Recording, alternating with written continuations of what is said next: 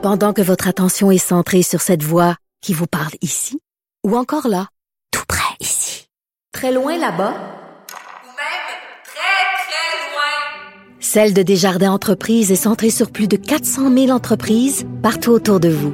Depuis plus de 120 ans, nos équipes dédiées accompagnent les entrepreneurs d'ici à chaque étape pour qu'ils puissent rester centrés sur ce qui compte, la croissance de leur entreprise.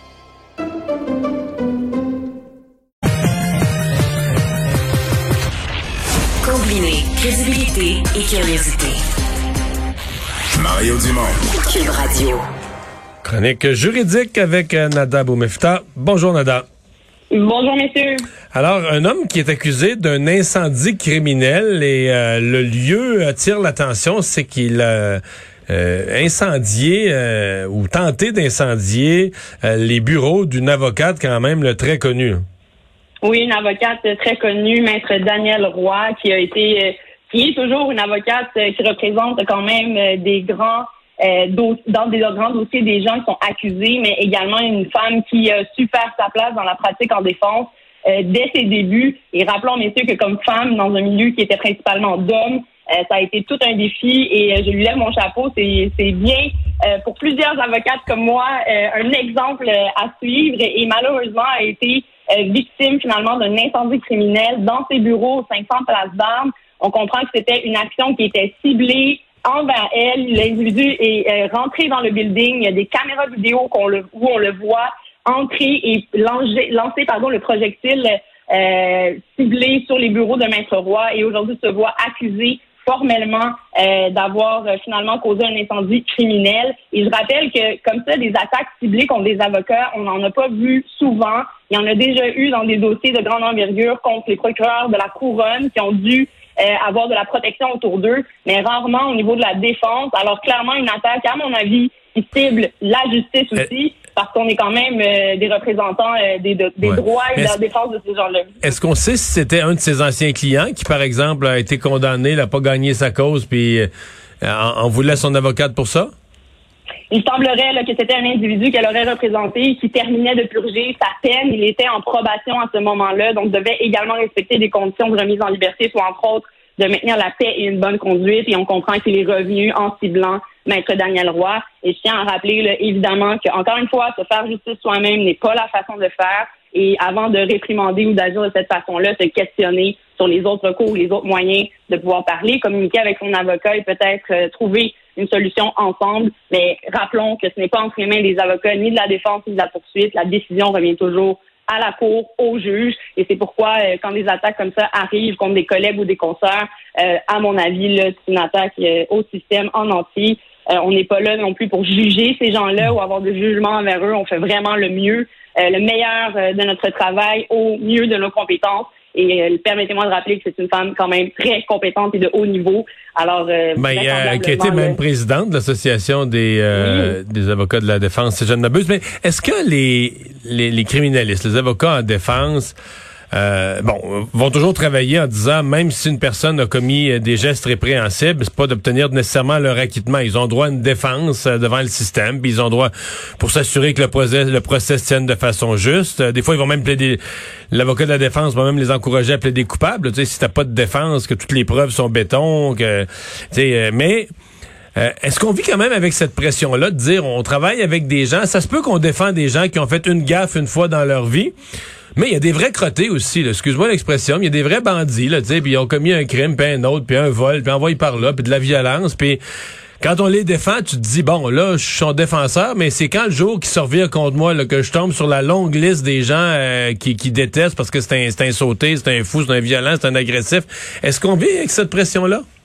Mhm, c'est une excellente question, Mario. C'est sûr que comme euh, jeune avocate, euh, c'est des questions que auxquelles on fait face quand même assez rapidement dans notre pratique, cet ajustement-là face à la clientèle euh, qu'on représente. Mais moi, je, je le vois vraiment d'une perspective du rôle de l'avocat de la défense, celui qu'on doit camper et représenter. C'est vraiment s'assurer que lorsqu'on conseille juridiquement ces gens-là, on puisse leur donner toutes les informations nécessaires pour prendre la meilleure décision. On peut leur expliquer, par exemple, qu'effectivement, en plaidant coupable, compte tenu d'une preuve accablante, par exemple, euh, expliquer qu'est-ce qu'il y en est, les chances de succès à procès, ben qu'on aille vers ça. Puis je tiens à rappeler qu'on a des façons aussi de se protéger et ça, ça a toujours été, comme on dit, pour moi à l'arrière, toujours pour me surveiller, me protéger, par exemple, quand j'ai des rencontres clients, m'assurer que des collègues sont là, m'assurer que je suis près de la porte. Donc, c'est toutes des choses qu'on peut euh, vérifier. Mais oui, on se soucie de ça.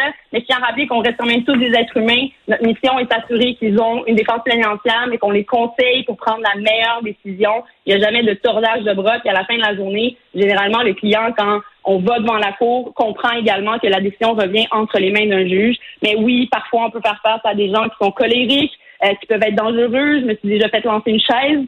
Euh, pendant que hmm. en, en, rencontre. Donc oui, ça peut arriver. Euh, il faut savoir se protéger et bien faire. Mais évidemment, comme dans tout autre métier, ça pourrait être un médecin aussi qui reçoit quelqu'un euh, qu'il ne connaît pas et qui peut avoir des antécédents X ou Y, Z. mais jamais, jamais porter de jugement sur la clientèle. Moi, c'est ma règle numéro un et je m'assure de faire mon travail au mieux. On se souvient, Nada, de cette scène euh, où M. Trudeau, euh, Justin Trudeau, le premier ministre, s'est fait lancer des roches là, en pleine campagne électorale alors qu'il était à côté d'une foule euh, en partie en colère. Bien, l'homme accusé d'avoir lancé des cailloux sur le premier ministre a comparu. Officiellement, il est accusé d'agression armée. Alors oui, on peut être accusé d'agression ah oui, accusé d'agression armée? Oui, absolument. donc pas juste, pas juste d'avoir troublé l'ordre public ou quelque chose comme ça. Là. Il a lancé des, de la gravelle, des cailloux, agression armée. Absolument. Et je tiens à mentionner aux gens que quand on parle d'agression armée, c'est pas nécessairement avec une arme à feu. Armée, ça peut être d'une arme comme un caillou. Euh, j'ai déjà vu des, des agressions qui peuvent se faire avec d'autres types d'objets, mais dans ce cas-là, on est jugé euh, ben, un véhicule, par exemple, c'est un autre excellent exemple. Alors ça, ça peut être des cas euh, où les gens ont vu des accidents, mais qui étaient euh, volontaires, par exemple, où on peut lier certains éléments essentiels de cette infraction à ça. Donc oui, c'est un excellent exemple. Et dans ce cas-ci, on a décidé d'y aller avec cette accusation-là. probablement également, le, comme on l'a dit, le troubler la paix. Faudrait voir aussi s'il avait des ordonnances à respecter comme individu. Ça, par exemple, je n'ai pas ces détails-là. Mais pour qui est cette accusation-là, il fait quand même face à une accusation criminelle à laquelle il peut euh, avoir de la détention possiblement. Donc quand même, on verra ce que la preuve va démontrer. On comprend que c'est un individu qui occupait également certains postes, euh, par exemple de porte-parole ou si je ne m'abuse pas dans une association, qui l'a quitté. Euh, mais aujourd'hui, il doit faire face à la musique et aura probablement des conséquences par la suite. Donc, éviter là, tout geste, évidemment, contre quelqu'un physique, c'est la base, là, mais euh, quand on prend un objet et qu'on le lance vers quelqu'un, ben, on peut le voir aussi accusé d'agression armée, donc faire attention à ça. On verra euh, s'il va plaider coupable ou non. Rappelons qu'il y avait beaucoup de témoins visuels et même, euh, je pense, d'une vidéo de, ces, de cette intercation-là. Alors, on verra s'il va s'enligner vers un plaidoyer et peut-être une sentence à plaider ou aller à procès dans cette affaire. Cinquième femme qui poursuit, Gilbert Rozon. Oui, alors euh, on voit, encore une fois, je fais un parallèle avec l'autre dossier qu'on a parlé cette semaine par rapport aux poursuites communes. En rappelons que les courageuses n'ont pas pu euh, faire front commun, un recours collectif. Donc chacune d'entre elles, on le voit, se prépare. Rappelons euh, également qu'en civil, quand on choisit de poursuivre quelqu'un, ben, c'est à nos frais. Il faut se trouver un avocat, il faut monter le dossier, il faut faire la préparation et respecter évidemment toutes les procédures civiles qui s'en suivent pour en arriver éventuellement à une présentation de preuves devant le tribunal. Donc tout ça, c'est ce qui pourrait justifier les délais, le fait qu'ils arrivent au compte-gouttes et qu'on voit une à la suite de l'autre porter plainte. Euh, alors une nouvelle femme se lève aujourd'hui et désire procéder devant la cour civile. Je rappelle que le fardeau demeure différent. Il est beaucoup moins élevé qu'en criminel. Rappelons également que ce ne sont pas des dossiers dont on a vu euh, des conséquences en criminel. Il n'y a pas eu de poursuite pour la majorité d'entre elles qui vont en civil en ce moment. Et ça sera une preuve par prépondérance de preuve, donc le 50 plus 1 pour voir si le, tribunal pourra trancher en faveur de ces femmes-là et leur octroyer un dédommagement. Je rappelle encore que c'est une nouvelle avenue hein, qu'on explore pour euh, représenter les victimes et aller chercher un dédommagement pour malheureusement des traumas ou des événements qu'ils ont vécus face à cet individu-là. Donc, à suivre, on verra qu'est-ce qui en sera. Mais ça bouge et euh, ne, nous étonnons pas d'en voir d'autres arriver par la suite. Mais est-ce qu'on peut dire qu'elle réponde à l'appel ou à la proposition euh, du, du, du, juge qui leur avait refusé euh, l'action collective, le recours collectif, leur expliquant qu'un recours collectif, faut que tout le monde soit victime du même événement. Par exemple, un recours collectif devant un, un je, sais pas, je prends l'exemple d'un commerçant qui a fait de la fausse représentation. Il faut que ce soit comme le, le, même événement, la même arnaque. Il faut que les gens soient victimes de quelque chose de commun. Et là, le juge, mon souvenir, le juge leur avait expliqué que ça s'était passé à différentes époques, c'était toutes sortes d'événements. Oui, le même auteur à la limite, là, présumé, mais euh, toutes sortes d'événements. Il leur avait dit, euh, le juge leur avait dit à ce moment-là, ben, individuellement, vous pouvez entreprendre un, recours. Absolument. Alors, c'est ce qu'il avait suggéré à la fin de sa décision. Je tiens à rappeler qu'au niveau des critères, Mario, ça, ça demeure super important parce qu'on a eu d'ailleurs cette récente décision de la Cour d'appel du Québec qui ramène euh, ces sujets-là sur les critères pour pouvoir avoir accès à un véhicule commun pour un recours civil commun. Euh, les critères sont assez quand même précis et dans ce cas-là, on a jugé qu'effectivement, il y avait beaucoup trop de distorsions en termes du temps, mais aussi du rôle que Roson a joué par rapport à ces femmes-là. Certaines ont été rencontrées dans le dans le cadre de certains fêtes, d'autres étaient vraiment travaillaient sous son autorité. Donc, pour toutes ces raisons-là, la Cour a tranché que chacune d'elles devait euh, prendre part au recours individuellement, versus l'autre histoire qu'on a eue cette semaine par rapport au clergé, au prêtre qui a agressé plusieurs euh, jeunes hommes entre des âges très précis qui sont les mêmes pour ces jeunes hommes-là, contemporains autant. Il les jouait le même rôle par rapport à ces garçons-là.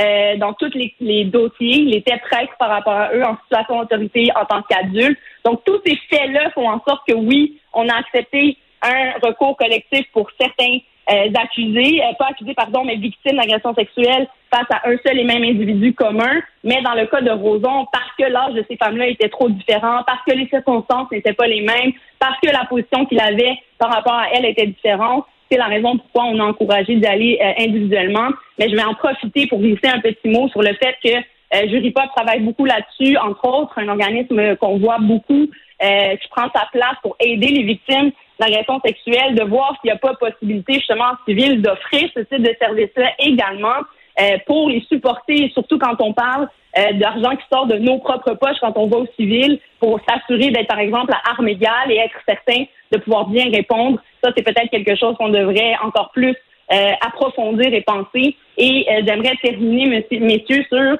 le euh, documentaire qui est sorti hier, là, qui, est intitulé T'as juste à porter plainte, euh, de Léa euh, Clermont, qui est sorti hier sur Novo. J'invite les gens à aller l'écouter. Ça démontre un peu cette réalité-là des victimes. Elle-même l'a vécu, elle partage son expérience.